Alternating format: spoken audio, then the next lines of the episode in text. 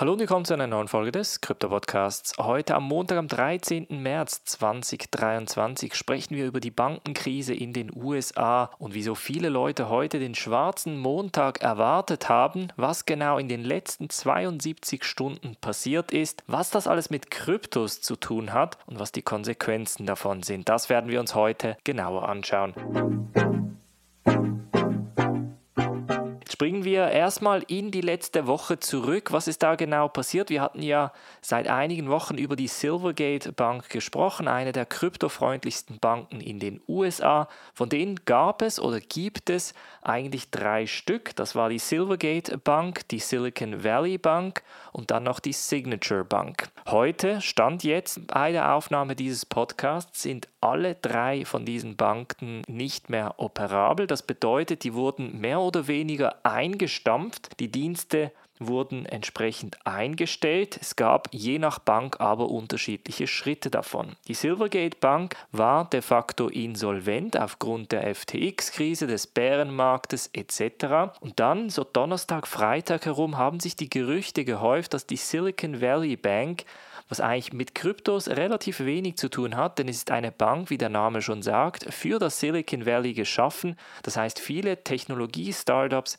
haben dort ihr Bankkonto, haben dort ihre Finanzierungsgelder darauf platziert und nutzen oder haben diese Konti hauptsächlich genutzt, um Mitarbeiter zu bezahlen bzw. ihre Rechnungen zu bezahlen. Die Silicon Valley Bank hat dann am Donnerstag bzw. Freitag einen Bankansturm erlebt bei welchem viele Leute bereits in der Schlange gestanden sind, um ihr Geld herauszuholen, bis dann schlussendlich Freitagabend der Laden dicht gemacht wurde und die Silicon Valley Bank de facto insolvent gewesen ist. Grund für diese Insolvenz ist eine Misskalkulation des Management. Auf der einen Seite hat man im Sommer 2022 noch damit gerechnet, dass die Inflation nicht standhalten wird, dass es wieder zurückgehen wird und dass die Fed die Zinsen nicht anheben wird. Man hat dann mit diesen Geldern, das heißt die Silicon Valley Bank hat Einlagen in der Höhe von etwa 200 Milliarden plus gehabt, die sie natürlich irgendwie arbeiten lassen mussten, um das Bankengeschäft weiter profitabel am Laufen zu halten. Diese 200 Milliarden US-Dollar wurden dann in gewisse finanzielle Produkte investiert, die etwa einen Zins von 1,5 Prozent abwerfen. Das Problem bei diesen Produkten war allerdings, dass diese auf einen Investitionshorizont von 10 Jahren aufgebaut wurden. Das bedeutet, dass in der Zwischenzeit, also in den letzten sechs bis acht Monaten, als sich das entsprechende Zinsumfeld geändert hat, die Zinsen natürlich auf etwa 4 bis 4,5 Prozent gestiegen sind. Das bedeutet, dass heute einer ein Bankkonto aufmachen kann, das Geld bei der Bank platzieren kann, die Bank das Geld nimmt und schlussendlich Staatsobligationen für etwa 4 bis 4,5 Prozent einkaufen kann und entsprechend einen Zins weitergibt. Da sind dann die 1,5 Prozent, die die Silicon Valley Bank versprochen bekommen hat, natürlich ein unprofitables Geschäft, weil so dann die Leute natürlich das Geld nehmen, auf ein anderes Bankkonto gehen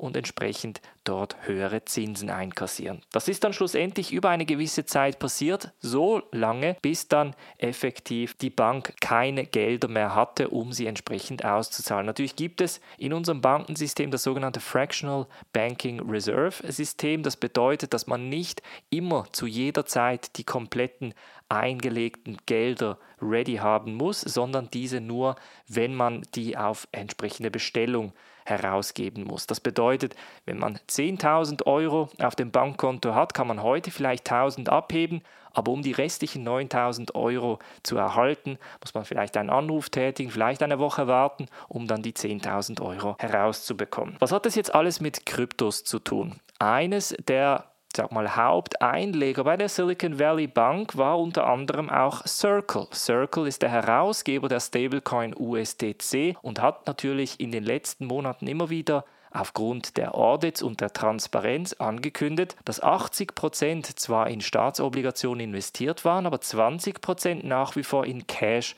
auf den Banken gehalten wird. Und da hat man dann relativ schnell gemunkelt, dass diese 20 Prozent entsprechend bei der Silicon Valley Bank nun gelockt sind und das hat schlussendlich zu einem sogenannten DPEG geführt. Das heißt, der Stablecoin war nicht mehr stabil, hat seine 1 US-Dollar-Marke verloren und ist zeitweise bis zu 88 Cent gefallen. Nach 88 Cent ist das Ganze dann auf etwa 92 bis 93 Cent gestiegen und viele Leute haben dann gedacht, ob sie das Ganze nicht eventuell traden möchten, weil man ja schlussendlich diese Garantie von diesem Stablecoin habe und mit der Rechnung, dass Circle ja auch die 80% in Staatsobligationen investiert hat, schlussendlich diese Gelder irgendwie decken könnte. Das heißt, die Gerüchteküche hat gebrodelt, viele Leute haben versucht, einen Stablecoin zu traden und in der Blue Alpine Community haben wir natürlich auch darüber gesprochen. Wir haben kurz vor dem DPEG auch entsprechend die Leute gewarnt, dass sie raus aus USDC gehen sollten, weil wir so ein bisschen vermutet haben, dass es da zu einem DPEG kommen konnte. Schlussendlich hat dann Circle gestern nochmal kommuniziert, dass etwa 3,3 Milliarden US-Dollar des insgesamten Geldes bei der Silicon Valley Bank hängig seien. Dann hat man dann angefangen, schnell diese Rechnung zu machen, wie viel sie denn mit diesen 4% Zinsen, die sie auf die restlichen Gelder erhalten, entsprechend decken könnten. Jetzt hat man darüber gesprochen, dass ein Bankansturm natürlich gewisse Konsequenzen haben wird. Übrigens die Silicon Valley Bank, ich habe es vorhin erwähnt, ist ein Bankdienstleister, der für viele Technologie-Startups im Silicon Valley entsprechend auch die Conti betreibt. Allerdings hat man jetzt die Angst gehabt, dass diese Technologie-Startups in den kommenden Tagen auch keine Gelder auszahlen könnten. Das wäre natürlich eine Riesenkrise für den Innovationsstandard USA bzw. Silicon Valley an sich. deshalb hat man auf einen sogenannten Staats-Bailout gehofft. Das heißt, man hat gehofft, dass der Staat da einschritt und die Silicon Valley Bank entsprechend übernimmt oder zumindest die Schulden so garantiert, dass die Silicon Valley Bank weiter arbeiten kann. Das heißt, auf der einen Seite hatten wir ein Kryptoproblem mit USDC, das hat natürlich auch auf den allgemeinen Kryptomarkt eine entsprechende Korrektur bedeutet, aber auf der anderen Seite hatten wir mit der Silvergate Bank quasi die 16. größte Bank in den USA, welche de facto insolvent gegangen ist und welche natürlich auch eine Kettenreaktion ausgelöst hätte, denn die Leute wären sehr wahrscheinlich dann am Montag, also heute, auf die Banken geflüchtet, um ihr Geld entsprechend von den Banken wegzuziehen und das hätte natürlich auf entsprechende Bankanstürme weltweit geführt. Denn das, wie gesagt, weil das Bankensystem so vernetzt ist mit den Krediten etc., hätte das sehr wahrscheinlich den Kollaps des Finanzsystems bedeutet. Janet Yellen, die US Treasury of the United States, ist dann schlussendlich mit einem Statement zusammen auch mit der Federal Reserve Bank, also mit der Fed, gestern vor etwa einigen Stunden herausgekommen, hat dann gesagt, sie werden entsprechend als Staat da eingreifen und jegliche Einzahlenden die Sicherheit geben, dass die Einzahlungen abgesichert sind. Von dem ausgeschlossen sind hingegen die Investoren, also die Aktionäre der Silicon Valley Bank sowie auch das Management, die werden dabei ausgeschlossen. Das ist ja erstmal gut, denn das würde ja bedeuten, dass die regulatorischen Einheiten in den USA ihren Job gemacht haben und schlussendlich den Endbürger geschützt haben. Meiner Meinung nach haben sie das allerdings ein bisschen zu spät gemacht, denn wenn man die Bücher von der Silicon Valley Bank anschaut, hätte man diese Krise vor einigen Wochen eventuell schon voraussehen können. Gleichzeitig wurde allerdings mit der Silvergate Bank, mit der Silicon Valley Bank, aber gleichzeitig auch noch die Signature Bank eingestampft. Man hat also die Bank übernommen, gleichzeitig die Garantie gegeben, aber gesagt, dass sie entsprechend keinerlei weitere Dienste tätigen darf. Und das ist natürlich ganz per Zufall eine der drei großen kryptofreundlichen Banken in den USA. Es gibt noch mehrere, die in den USA operieren, aber man muss dazu sagen, es sind um einige kleinere und haben auf der technologischen Seite gewisse Dienstleistungen, die sie nicht anbieten können. Das bedeutet sogenannte Instant Settlements, also sofortige Auszahlungen, sofortige Ausgleiche von Zahlungen, die konnte nur die Signature Silvergate bzw. Silicon Valley Bank tätigen. Und das macht jetzt natürlich nochmal so ein bisschen den Weg in Richtung CBDC in den USA auf, weil die Leute jetzt halt sagen, ja, aber wieso brauche ich dann noch ein Bankkonto bei der Bank XY, wenn ich doch sowieso schlussendlich die Staatsobligationen kaufen möchte mit dem Geld. Das heißt, viele Leute werden dann direkt auf die Staatsobligationen gehen und entsprechend das direkt bei der Fed einkaufen. Ob das für den Endkunden schlussendlich eine gute Lösung ist, das bleibt mal dahingestellt. Das heißt, wir konnten eigentlich den schwarzen Montag an der Wall Street im Finanzsystem ein bisschen umgehen. Was ist seither passiert? USDC hat wieder sein Pack erhalten, sollte also heute, sobald die Banken in den USA aufgehen, entsprechend wieder auf 1,1 gehen, momentan noch auf 99 Cent, aber der Pack ist de facto eigentlich wieder garantiert. Dann wurde der großbritannische Arm der Silicon Valley Bank an die HSBC verkauft für einen Dollar. Das hat natürlich auch steuerliche Gründe, aber schlussendlich zeigt es, dass die kleineren Banken jetzt von den größeren Banken aufgekauft werden. In den USA sind es die fünf großen Banken, wie zum Beispiel JP Morgan oder die Citibank. Das heißt, wir gehen davon aus, dass die kleineren regionalen Banken nun teilweise aufgekauft werden und dass die tickende Zeitbombe nun von der Fed bzw. der Treasury in den USA um einige Monate, vielleicht auch Jahre verschoben wurde. Das heißt, das Problem wurde an sich noch nicht gelöst, nämlich das Zinsumfeld und die Banken, die schlussendlich nicht mehr profitabel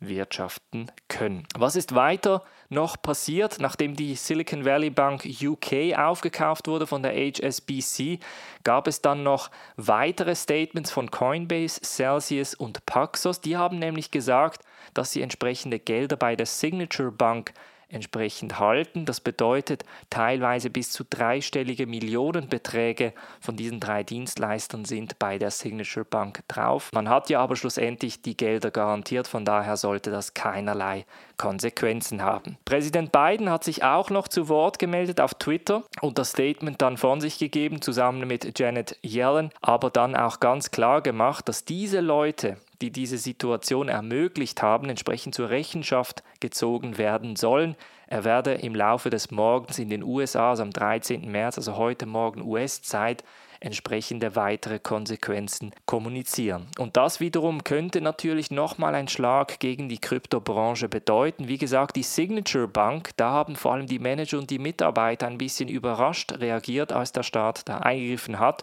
weil man da gesagt hat, schlussendlich konnte man die Auszahlwelle trotzdem noch handeln. Man war da überrascht, dass schlussendlich der Staat eingegriffen hat. Auch Ripple hatte schlussendlich bei der Silicon Valley Bank ihre Gelder geparkt. Es war über übrigens nicht nur Ripple, es waren einige Kryptofirmen, auch NFT-Projekte hatten ihr Geld in der Silicon Valley Bank platziert. Wie gesagt, es ist eine sehr beliebte Bank für Technologiefirmen, vor allem an der West Coast, aber natürlich allgemein auch für Technologiefirmen weltweit, weil die Silicon Valley Bank so ein bisschen als Gründerbank, als Innovationsbank gilt bzw. gelten hat in der Industrie. Weitere ganz spannende Entwicklungen ist von Seite Binance noch gekommen. Die hatten ja diese eine Milliarde US-Dollar an BUSD Stablecoin. Sie nannten das Ganze ja Industry Recovery Initiative, das heißt eine Industrieschutzinitiative bzw. eine Art Fonds, den sie aufgegleist haben. Jetzt mit dem BUSD, der de facto jetzt auch nicht mehr funktioniert,